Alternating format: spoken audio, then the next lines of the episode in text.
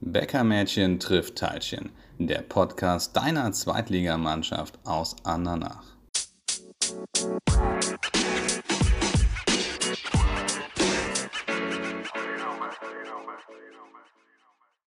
Einen wunderschönen guten Tag zusammen. Ich freue mich, dass ihr auch zu unserer vierten Folge eingeschaltet habt von Bäckermädchen trifft Teilchen.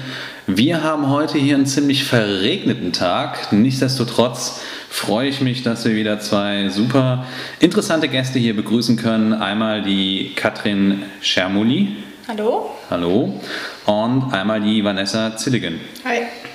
Perfekt. Jetzt sind wir die größte Hürde schon überstanden. Ich hatte eben nämlich einen Schiss, dass ich den Nachnamen falsch aussprechen würde. Das hat funktioniert. Ja, wir treffen uns heute, um über das Thema Underdogs zu sprechen. Und bevor wir ins Thema oder ins Podcast einsteigen, wie immer die Frage, schon mal einen Podcast gemacht? Nee. Nee. Ja, also auch noch nie mit einem Teilchen gesprochen, gehe ich von aus. Richtig. Sehr schön, ja. Ja, Thema Underdogs. Ich habe es eben schon mal im Vorgespräch gesagt. Im Grunde genommen seid ihr zwei ja absolut ungeeignete Gesprächsthema, äh, Gesprächspartner bei dem Thema. Ich fange mal, äh, Katrin, bei dir an. U19-Nationalspielerin, U20-Nationalspielerin, U20-Weltmeisterin 2014 und 100 Zweitligaspiele gefühlt oder noch mehr. Oh. Ja? Das ja. weiß ich gar nicht, wie viele Spiele, aber ja, der Anfang hat auf jeden Fall gestimmt. Und auf der anderen Seite Vanessa, ähm, U15, U16, U17 Nationalspielerin, äh, 15 Bundesligaspiele für den ersten FC Köln und, und jetzt festhalten, einen eigenen Wikipedia-Eintrag. Ja, ich habe auch nochmal geguckt, ich kenne leider die Verfasserin nicht. Wahnsinn, ja. Also im Endeffekt seid ihr zwei dem Grunde nach Stars. Also eigentlich könnt ihr über Underdogs gar nicht reden, weil ihr seid eigentlich jetzt Stars, oder nicht? Doch, ich glaube, das können Doch. wir gut über Underdogs reden. Ja, ja okay, ja. cool. Ja, ich freue mich auf jeden Fall, ähm, euch hier zu haben. Mal ganz kurz, ähm, bevor wir zum Thema kommen, nochmal Kat zu euch. Katrin, 2014 U20 Weltmeisterin geworden. Ja. Wie war das? Diese Frage, ja, war schön. Also war echt ein schönes Erlebnis. Aber ich weiß gar nicht, was man da so zu sagen kann. Also ich bin einfach, ich bin stolz auf die Zeit, dass ich das mitgenommen habe. Ja, war, war gut auf jeden Fall.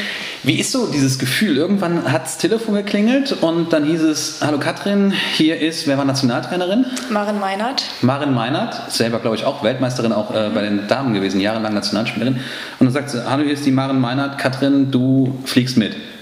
Ja, so war es jetzt nicht, sondern ich weiß noch, ich war im Abi-Jahrgang, glaube ich, und äh, wir hatten irgend so ein Fußballturnier und dann kam eine Mail und ich wusste, äh, wir hatten vorher Lehrgänge gehabt und ich wusste, ja, also heute, morgen, übermorgen wird der Kader rausgeschickt.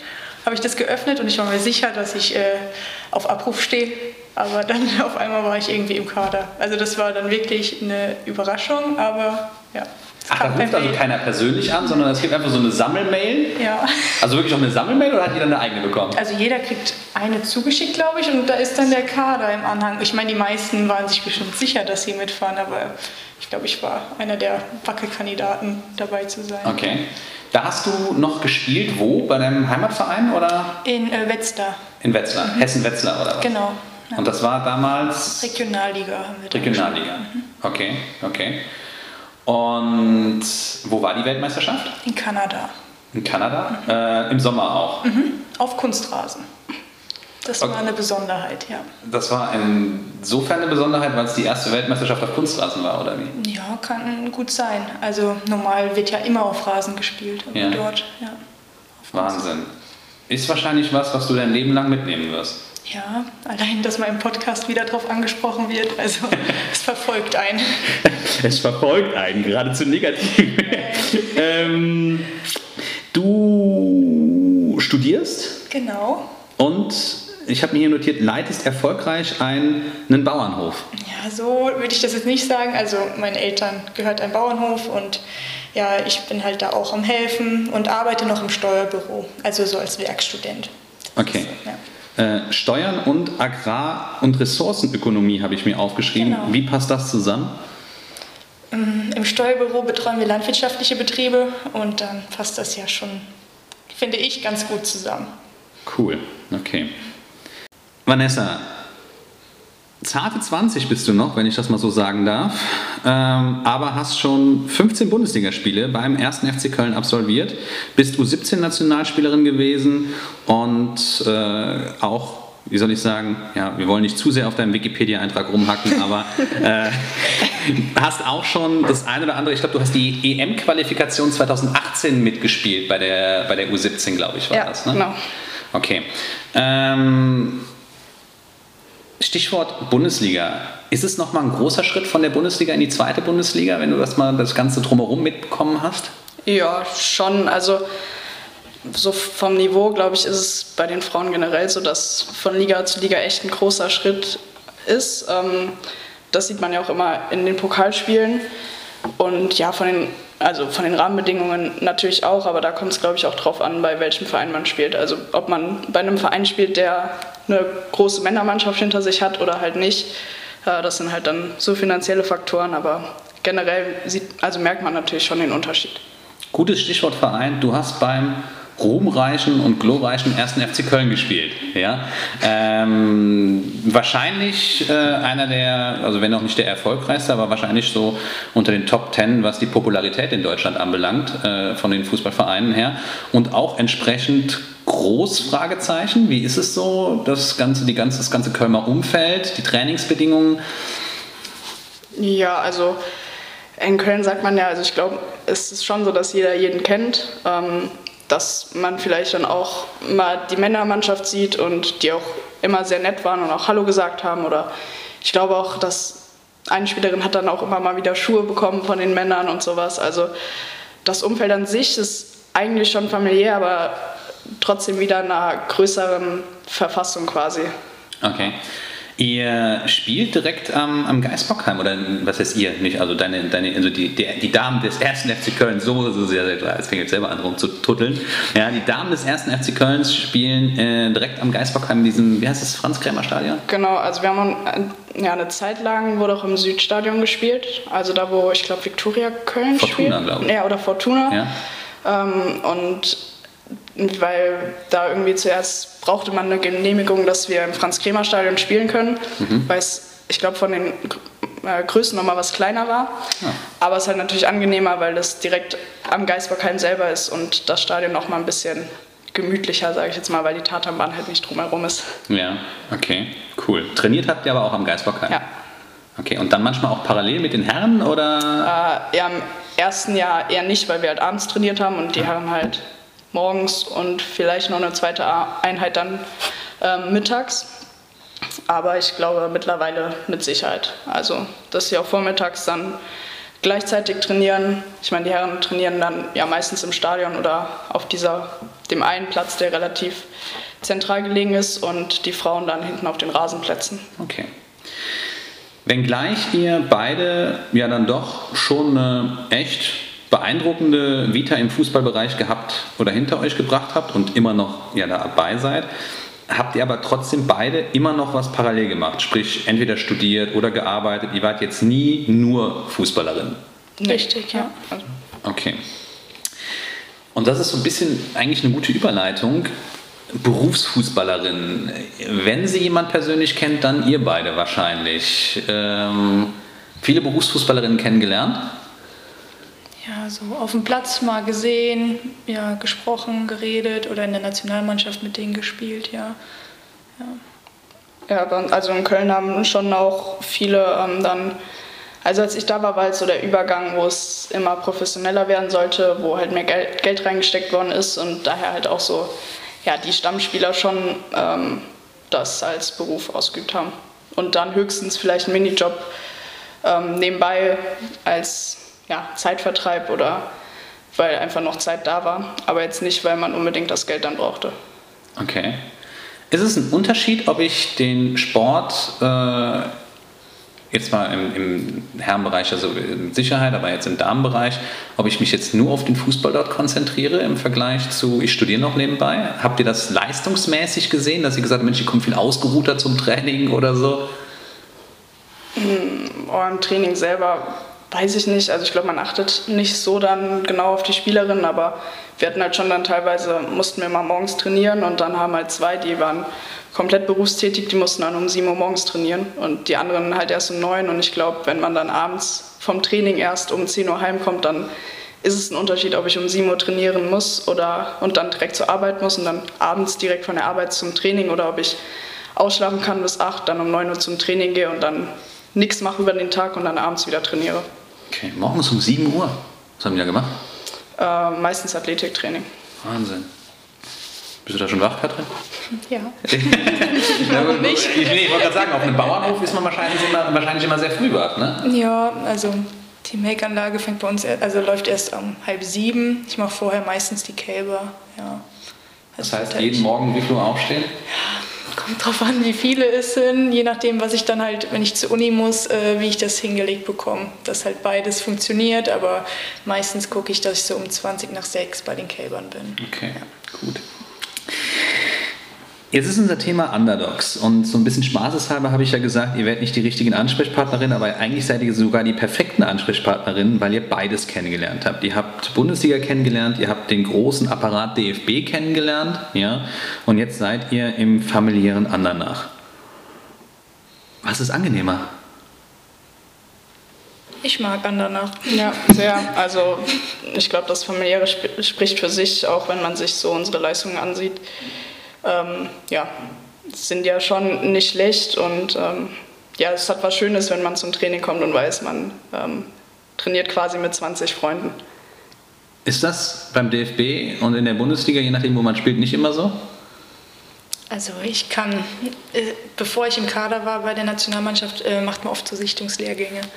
Und ich glaube schon, dass da die Ellenbogen ein bisschen eher ausgefahren werden und dass man, weil halt jeder in den Kader will, und ja, das glaube ich, schon auch so in Nachwuchsleistungszentren ist ja auch oft so, dass die ähm, Spielerinnen also nach was Höherem streben und das dann eher auf sich geachtet wird. Und also in anderen, ja, ich will das jetzt nicht so negativ alles sagen, aber in Andernach ist halt einfach nur, es wird auf einen geachtet, man wird, ja, es wird sich um einen gekümmert und äh, ich fühle mich halt wirklich sehr wohl, ja. Und die Leute neben dem Platz und auf dem Platz. Das ist vielleicht auch schwierig, weil beim DFB bist du ja eigentlich nie so wirklich in der Saison, wo du sagst, okay, du hast vielleicht mal Freundschaftsspiele quasi gegen andere Länder, also gerade so im U15-Bereich, U16, da kriegst du ja jetzt noch keine EM oder so mit. Ähm, und dann geht es halt immer nur in den Freundschaftsspielen darum, okay, ich muss mein Bestes zeigen, damit ich im nächsten Lehrgang wieder da bin. Und in der Saison geht es halt darum, okay, es ist eigentlich jetzt gerade voll egal, wie ich spiele, Hauptsache wir gewinnen dieses Spiel.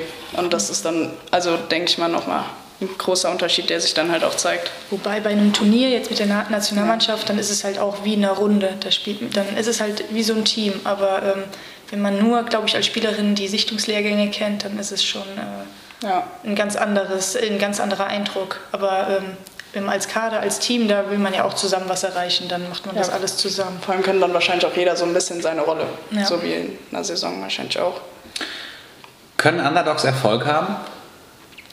Sieht man ja. ja natürlich. Langfristig meine ich jetzt. Ja, ist es langfristig möglich, Underdog zu bleiben und erfolgreich zu sein? Glaubt ihr, ihr könnt euch dieses äh, familiäre in Andernach lange bewahren? Ich glaube, das familiäre schon.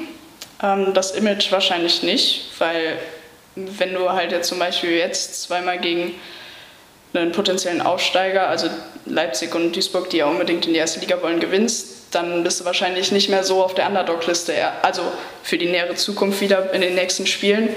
Aber an sich das Image mit der, mit der Familie ähm, im Fußball, ich glaube, das bleibt schon. Ja, aber ich glaube, irgendwann, wenn ein Underdog erfolgreich ist, dann ist es ja kein Underdog mehr. Ja, also genau. dann ist ja kein Außenseiter mehr. Also irgendwann. Ja, ist immer die Frage, ist das so? Also jetzt, wenn man sich anguckt, der SC Freiburg beispielsweise, wenn man jetzt mal bei den Männern guckt, glaube, die haben auch schon international gespielt, gelten aber trotzdem immer so ein bisschen noch so als Underdog. Oder hat sich das Image auch gewandelt? Ich weiß es gar nicht. Vielleicht jetzt mit einem neuen Stadion. Vielleicht jetzt mit einem neuen Stadion, ja, okay. Ähm, ich hatte das, glaube ich, in dem ersten Podcast schon mal gefragt, da will ich jetzt auch nicht lange drauf rumhacken, aber will man Underdog bleiben oder will man eigentlich eher sagen, also so das Unmögliche schaffen, ich möchte was familiäres sein und aber trotzdem kein Underdog, sondern ein Top-Dog sein. Ja, also so quasi Star und familiär. Geht das überhaupt? Ich glaube, um die Außendarstellung mache ich mir also tatsächlich nicht so viel Gedanken.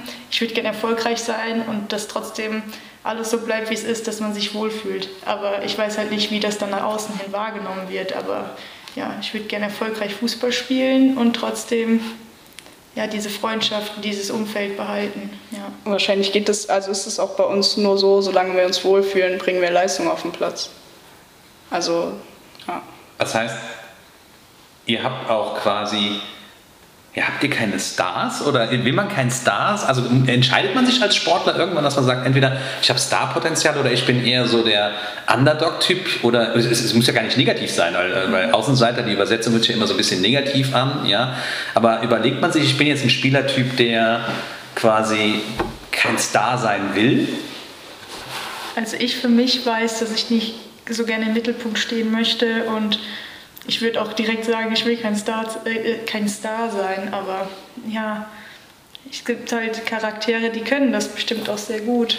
Aber Spieler sind ja, also im Fußball sind Spieler ja nicht eher der Underdog, sondern wenn die mhm. Mannschaft als Ganzes. Mhm. Also ich würde auch nie, ich glaube, Kimmich meinte das ja, als er äh, auf die Frage, warum er nicht auf der Shortlist ist, er ist kein krasser Einzelspieler. Also ihm geht es halt ums Team und mhm. ich glaube, das ist halt bei uns auch so. Okay. Sind Underdogs sympathischer als Stars? Ja, von außen schon, ja. ist, das, ist das zwangsläufig so? Ich glaube, wenn man nur von außen die Leute dann betrachtet, dann glaube ich, sind Underdogs sympathischer. Ja. Also ich würde jedes Mal einem Underdog, glaube ich, eher die Daumen drücken ja. als einem Star. Wenn die jetzt gegeneinander spielen, irgendwie ist es ja viel, äh, ja, viel spannender, viel spannender ja. wenn der Kleine es schafft, den Großen zu schlagen. Aber das hat ja dann in dem Sinne nichts mit Sympathie zu tun. Also klar, man freut sich beispielsweise, wenn jetzt äh, Freiburg gegen Bayern gewinnt, aber heißt das zwangsläufig, dass Freiburg sympathischer ist als Bayern? Das ist Bayern ein schlechtes Beispiel. polarisiert, ja, okay, ich sehe direkt schon so, so nicken, so, ja klar, was ist das für eine Frage? Aber, aber nehmen wir mal, wechseln wir mal die Sportart. Roger Federer, total sympathischer Typ, glaube ich, also so wenn er auftritt. Ne? Jetzt spielt er gegen äh, die Nummer 300 der Weltrangliste und man guckt sich das Spiel an. Äh, und dann ist man dann auch mit dem Underdog oder denkt man sich, ach nee, Roger Federer ist so ein sympathischer Typ, jetzt bin ich eigentlich für Roger Federer? Ja. Achso.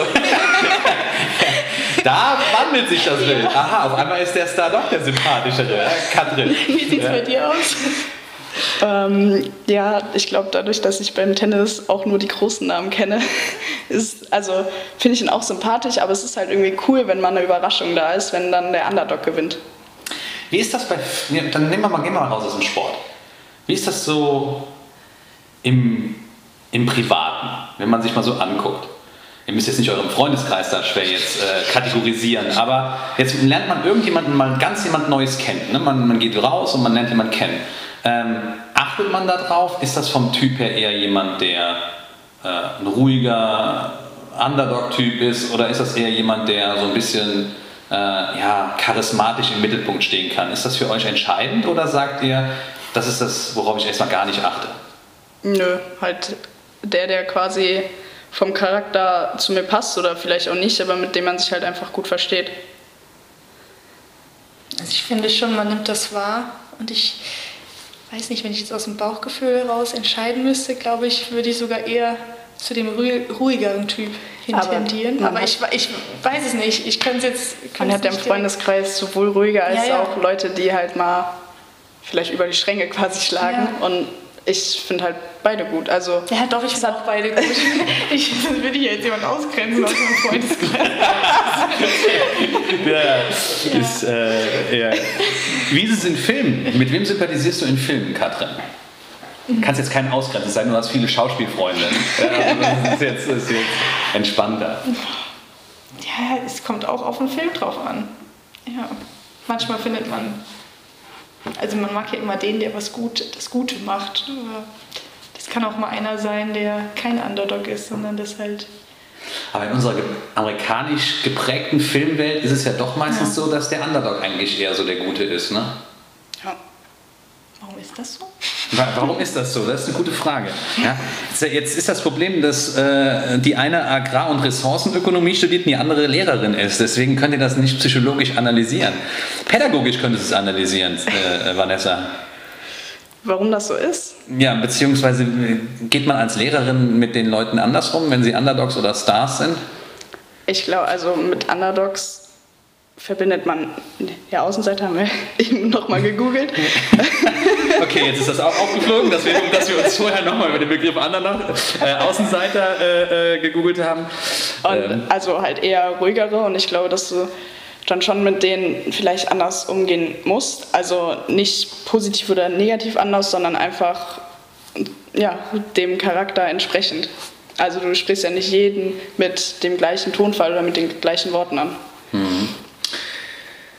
Kommen wir nochmal zum Sportlichen doch zurück und äh, lass mich nochmal vielleicht jetzt tatsächlich mal gerade auf eure sportliche Situation eingehen. Jetzt habt ihr gegen zwei Aufstiegskandidaten gewonnen oder sagen wir mal selbsternannte Aufstiegskandidaten. Äh, ich weiß ja nicht, ob, also ich glaube, Duisburg war, glaube ich, mit Tabellenerster, aber Leipzig, glaube ich, war nicht, äh, oder waren die auch äh, so Nee, die waren in der zweiten Liga, aber letztes Jahr halt äh, in der anderen Staffel. Aber die haben halt zum Beispiel eine Sky-Doku und. Ähm, die ja. Damen haben eine Sky-Doku? Ja. Mhm. Wow. Ähm, und sowas, oder als wir gegen die gespielt haben, haben die auch diesen, die hatten diesen Tracker hinten. Und das, also das. Alle? Ja. Oh, habe ich nicht mitbekommen. Was und ist beim, ein Tracker? Also da wird aufgezeichnet, wie viel du läufst. Und ich weiß nicht, je nachdem, wie, mit GPS-Daten vielleicht sogar, also ja. wo du auf dem Platz bist.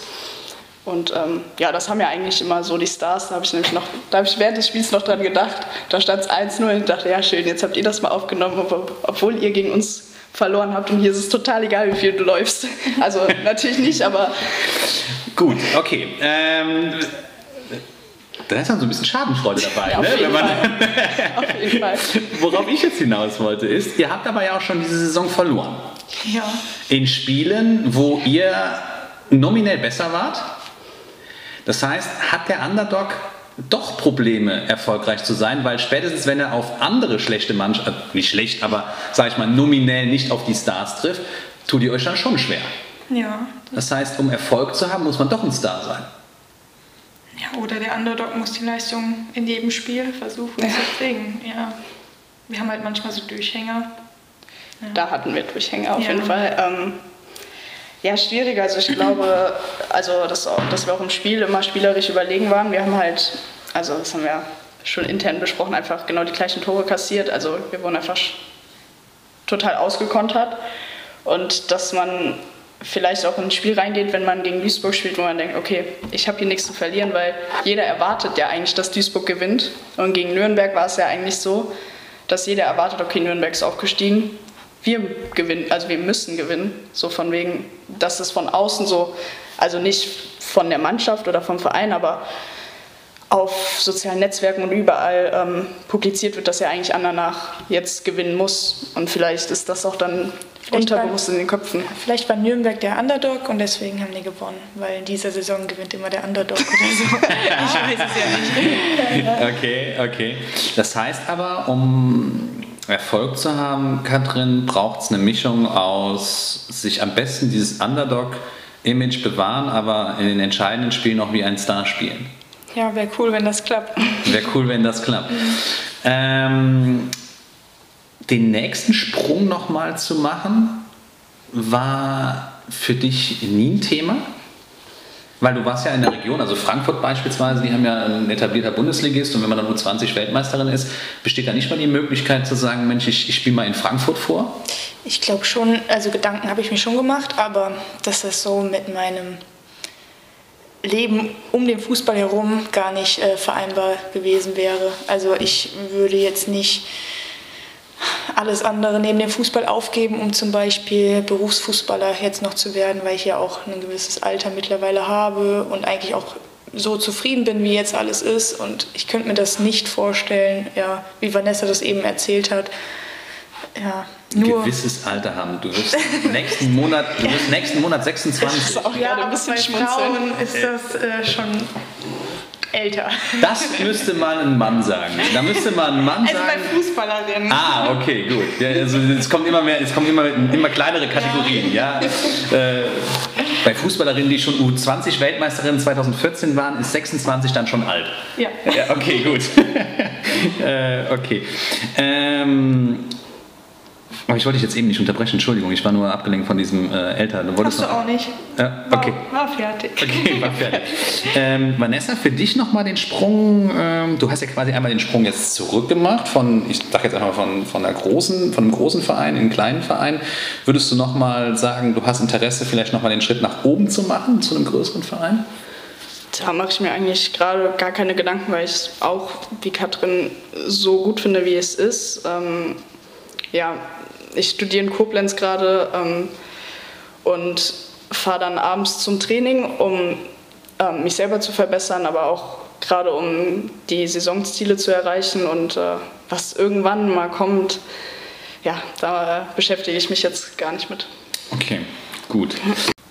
Kommen wir noch mal ganz kurz, bevor wir äh, quasi unser interessantes Gespräch zum Abschluss bringen, zu der Frage, ist Underdog was Schlechtes? Das hört sich immer so negativ an. Jetzt haben wir komischerweise festgestellt, eigentlich ist es was Positives. Wie ist es denn gesellschaftlich, wenn man ein Underdog ist außerhalb des Sports?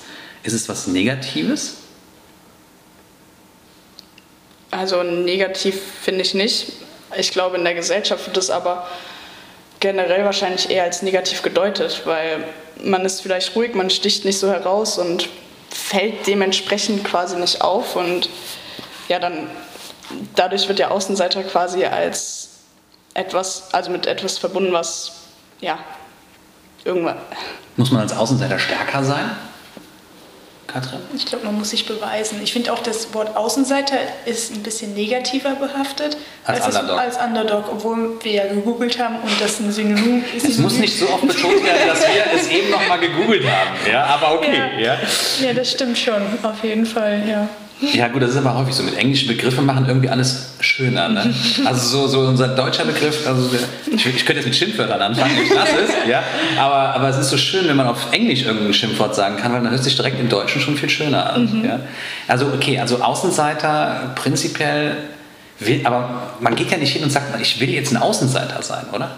Nee. Nee, aber es gibt halt Charaktere, die sind eher ruhiger oder vielleicht, also eher introvertierter und manche, die offener sind. Sprich, andere Kategorisierungen. Ja. Also im Sport ist man, nimmt man den Underdog noch mit, aber in der Gesellschaft sollte man eher rauslassen, sondern quasi eher mit anderen Kategorisierungen arbeiten. Ja, oder einfach Kategorisierung. Vom Gefühl her auf jeden Weglassen. Fall schon. Oder ja. so weglassen. Also vielleicht schon. Okay. Cool. Ähm, leider, also wir hätten uns noch ewig darüber diskutieren können, hatte ich den Eindruck, aber ähm, leider ist unsere Zeit ja auch in gewisser Hinsicht begrenzt und wir interessieren uns ja wahnsinnig dafür, was ihr uns mitgebracht habt. Katrin schreibt schon. Was habt ihr mitgebracht? Äh, ein Amerikaner. Tatsächlich, ein ja. Amerikaner, okay. Äh, wieso ein Amerikaner, Katrin? Jetzt kannst du mal aufhören, immer auf Vanessa zu zeigen. Also, immer, also es sieht natürlich wieder keiner, ne? aber immer so, äh, Vanessa immer so quasi so wie Spot an und zeigt so auf, auf, auf äh, nee, Katrin immer Spot an und zeigt so auf Vanessa. Ja? Ähm, deswegen, Katrin, äh, warum ein Amerikaner? Also ich glaube, Marie, die kennen uns sehr gut, dass es was Schokoladiges äh, wird bei uns. Und ja, der Amerikaner ist uns ähm, direkt ins Auge gefallen, weil man die Schokolade von oben gesehen hat. Und ja, deswegen haben wir zugegriffen. okay, gut. Also wieder was Schokoladiges. Sehr schön. Ähm, großes Thema in diesem Podcast ist immer, wer sitzt hier als nächstes bei mir? Ja? Habt ihr Vorschläge? Sollen wir abstimmen lassen?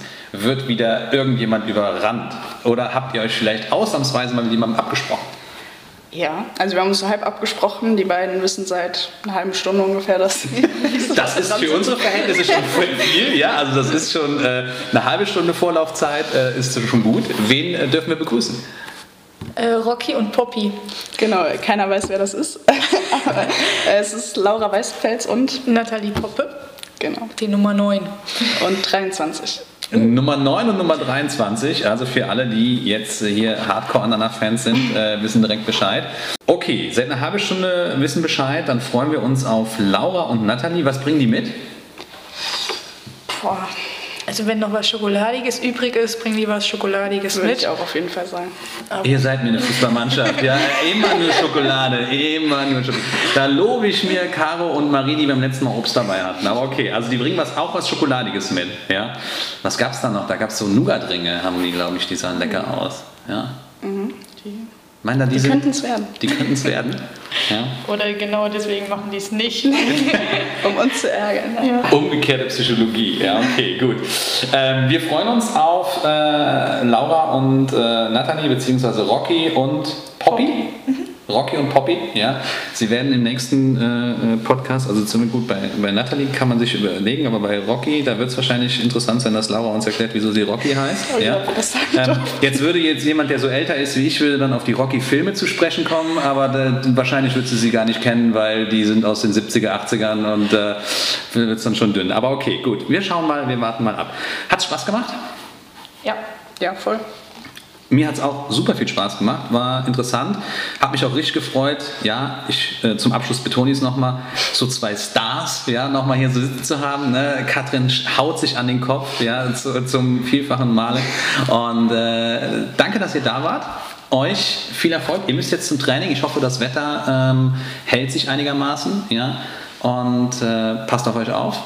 Danke, du auch. Machen wir. Und bis demnächst. Alles Gute. Ciao, ciao. Ciao. Tschüss.